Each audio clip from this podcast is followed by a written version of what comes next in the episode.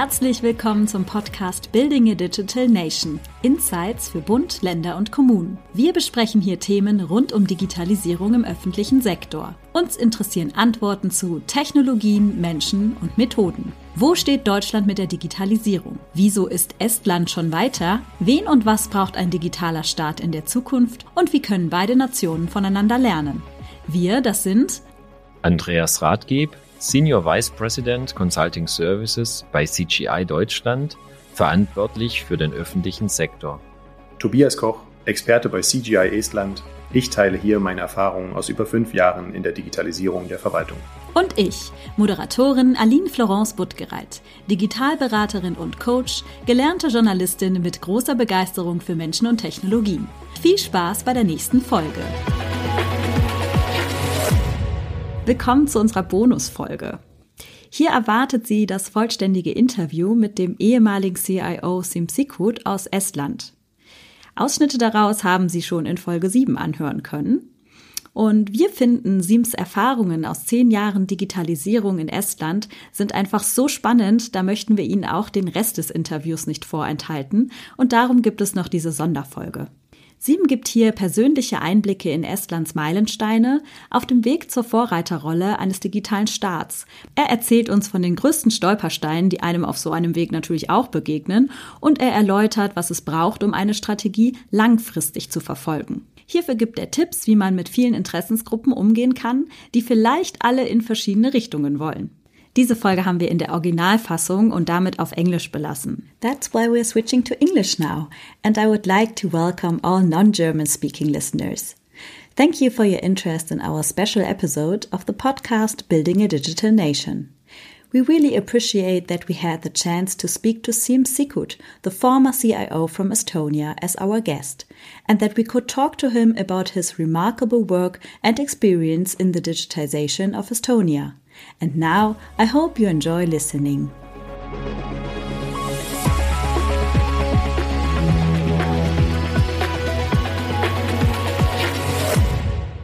So, Siim Sikkut, I'm so happy to meet you and to have uh, now a conversation with you about your role and your expertise.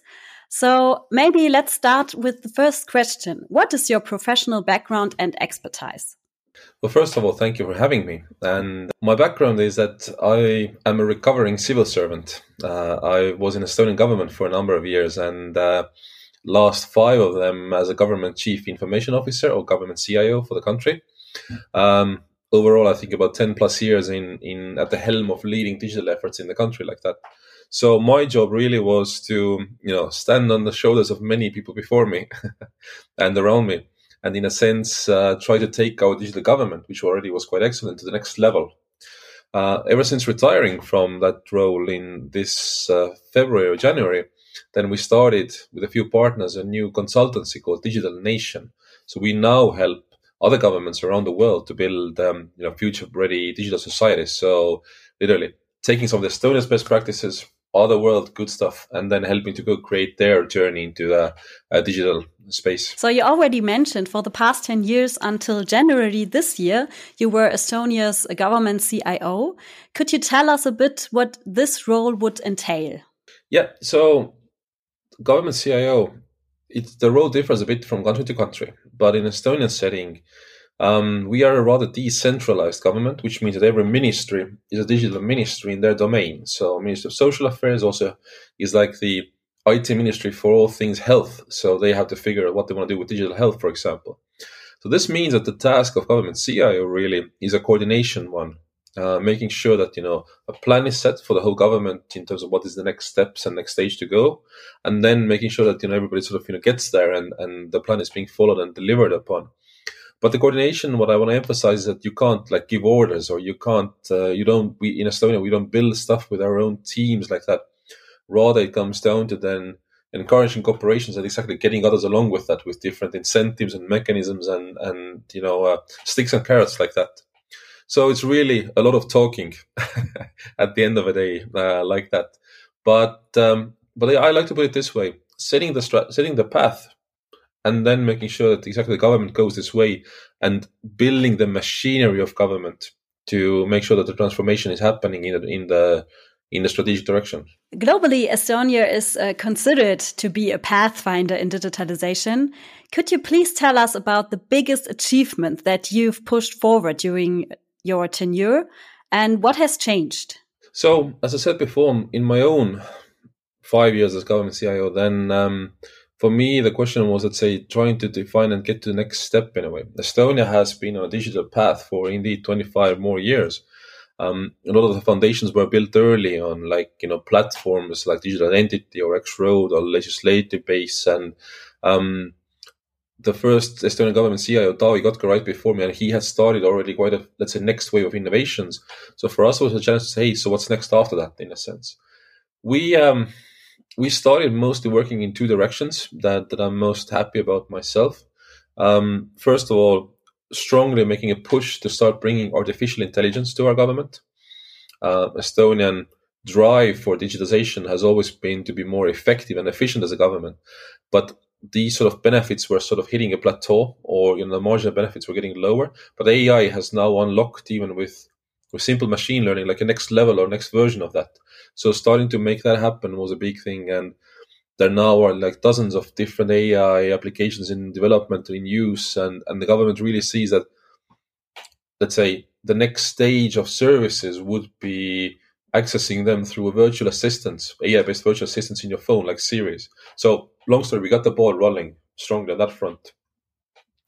And the second um, focus, in a way, was to say that look, if you have 20 years of stuff ahead of you or behind you in a way, uh, you don't just build the next ones. You also have to make these things, uh, keep them up and running and improving and upgrading and stuff like that.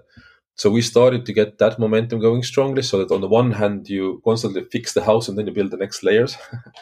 so whether it meant basically some financial reform or starting to make a phase in for the cloud and moving our government to the cloud stronger, um, all these sort of things, and I'm ha- quite happy about it. We managed to start doing in a way. So the strategy for somebody like Estonia is that um, you have to have like a portfolio of constantly upgrading your existing base and then making the next innovations happening at the side of it. So it's like a portfolio of new stuff and improving the old stuff. So a lot of work to do. a lot of work to do, a lot of work to do. But uh, I, I, believe we really try to, there, in that sense, learn from other countries. We've seen how if countries don't deal with their legacy, if they don't deal with their existing base enough, uh, it falls apart. And, and in the end, you have to do even more work then. So better, best be tinkering on it constantly. Are there some countries where would you say are a role model for Estland, or is it just, uh, or are you just looking for what is what do other countries uh, where you can learn from, and not one particular country? I don't think there's one particular country for anyone. So even even let's say if, if quite a a lot of other ministers and and you know leaders around the world look up to Estonia like that. But I mean, I'm always shy about that. Nobody's the best at everything. It's even, let's say, by the laws of um, you know nature in a way, the laws of economics, right? You can't be the best absolutely uh, in in everything or comparative in everything. So you you Estonia has done some things great, like really laid strong foundations and and done some concrete innovations in fields like you know tax or, or company registration or e-residency and whatever. Um, in other places, actually, some others have managed to do, do more stuff. So my point is that look, you best actually be actively looking around widely and pick the pieces that actually fit your sort of setup and the best uh, to to learn from. From a Estonian point of view, this also means that we made a, an active effort, a conscious effort to be in touch and really learn from others who are doing great things. So it's like a group of countries out there.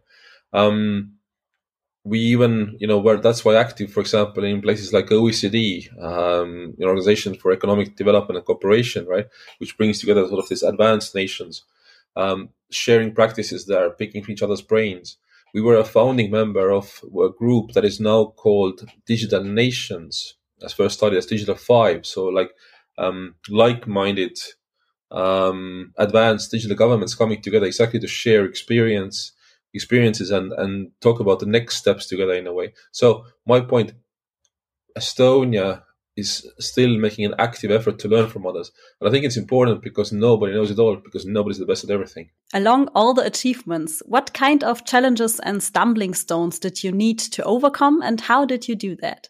I think there are two ways to answer here. One thing is to really speak from Estonia's longer experience and then perhaps my own ones. But um, if you speak from Estonian side, I think there are two, three things um, of, of also lessons learned the hard way. First of all, each time Estonia has failed, or you know, we have failed in Estonia, we have made things too big, too complex to handle. So, for example, building up, uh, trying to build up a social welfare new IT system that was just way too complicated for anyone to handle. So we actually so we sunk that and we started again, and so made it much more better by more modular and stuff like that. So, long story short, in order to deliver and you know, first of all, to to really deliver value, best make things small, step by step, iterate, just like the startups do, basically. So yeah, build things more modular for example.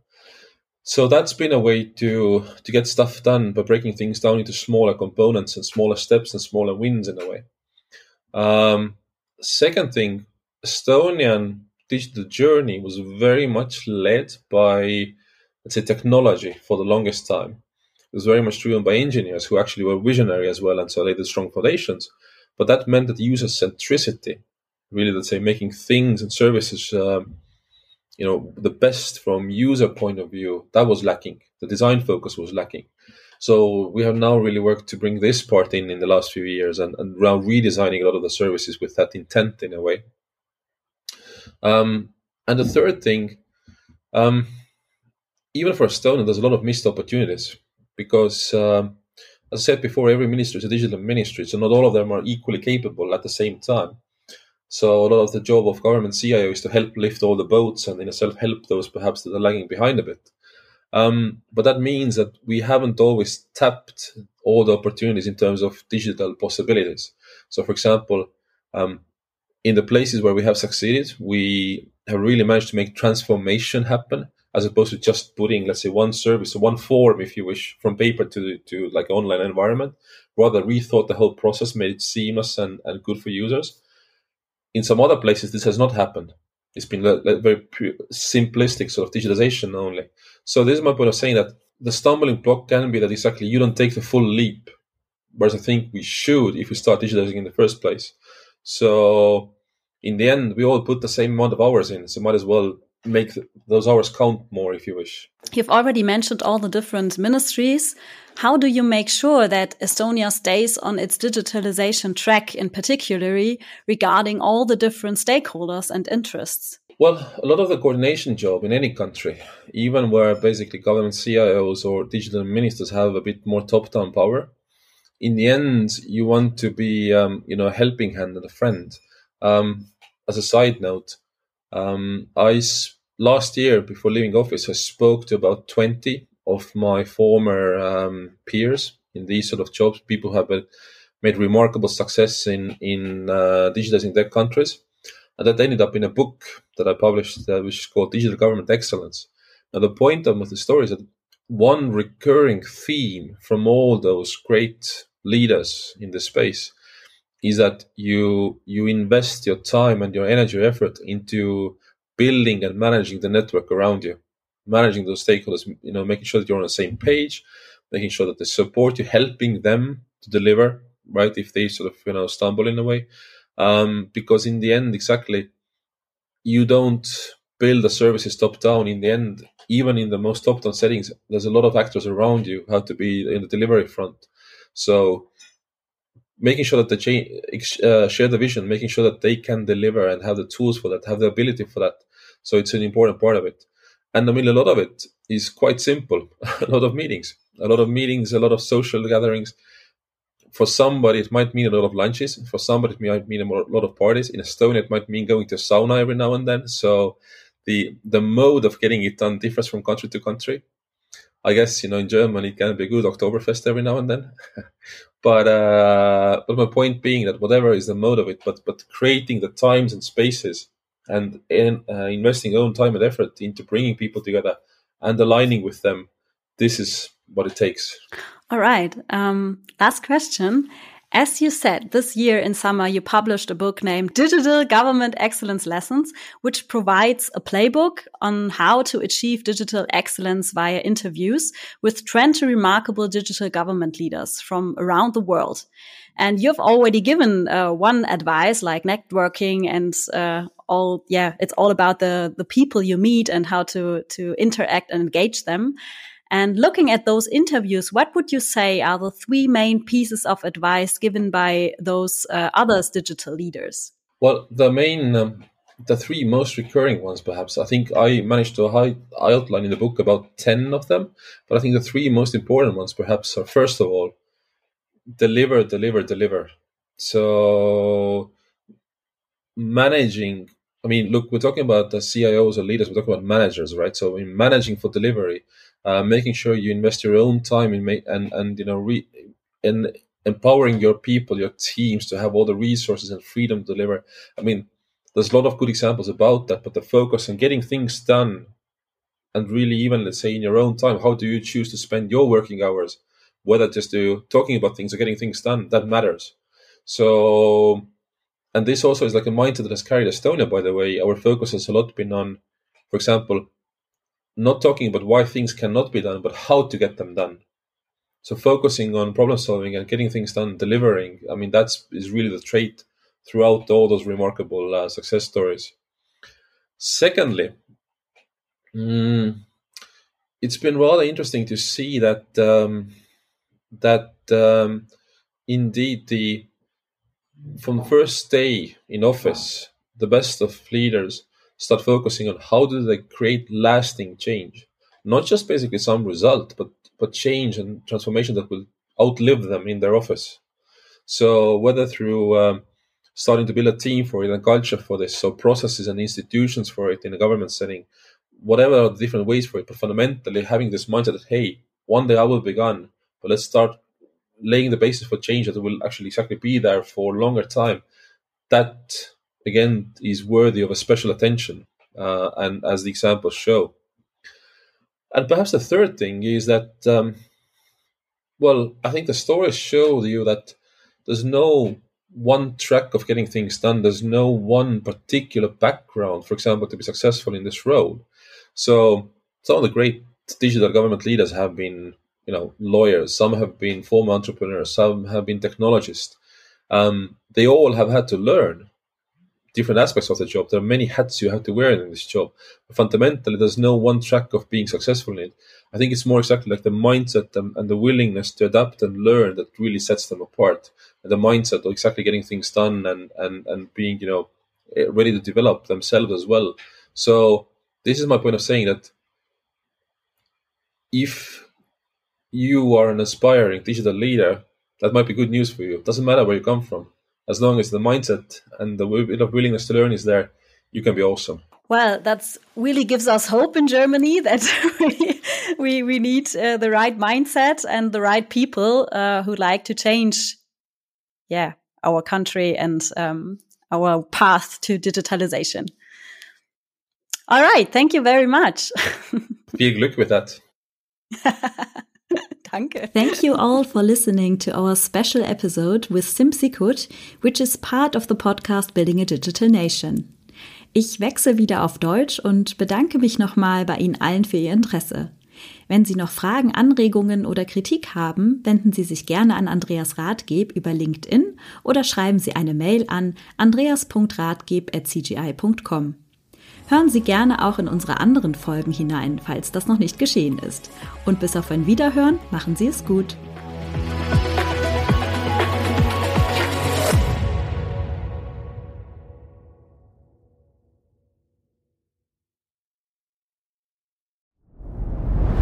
Dir hat dieser Podcast gefallen? Dann klicke jetzt auf Abonnieren und empfehle ihn weiter. Bleib immer auf dem Laufenden und folge uns bei Twitter, Instagram und Facebook. Mehr Podcasts findest du auf meinpodcast.de.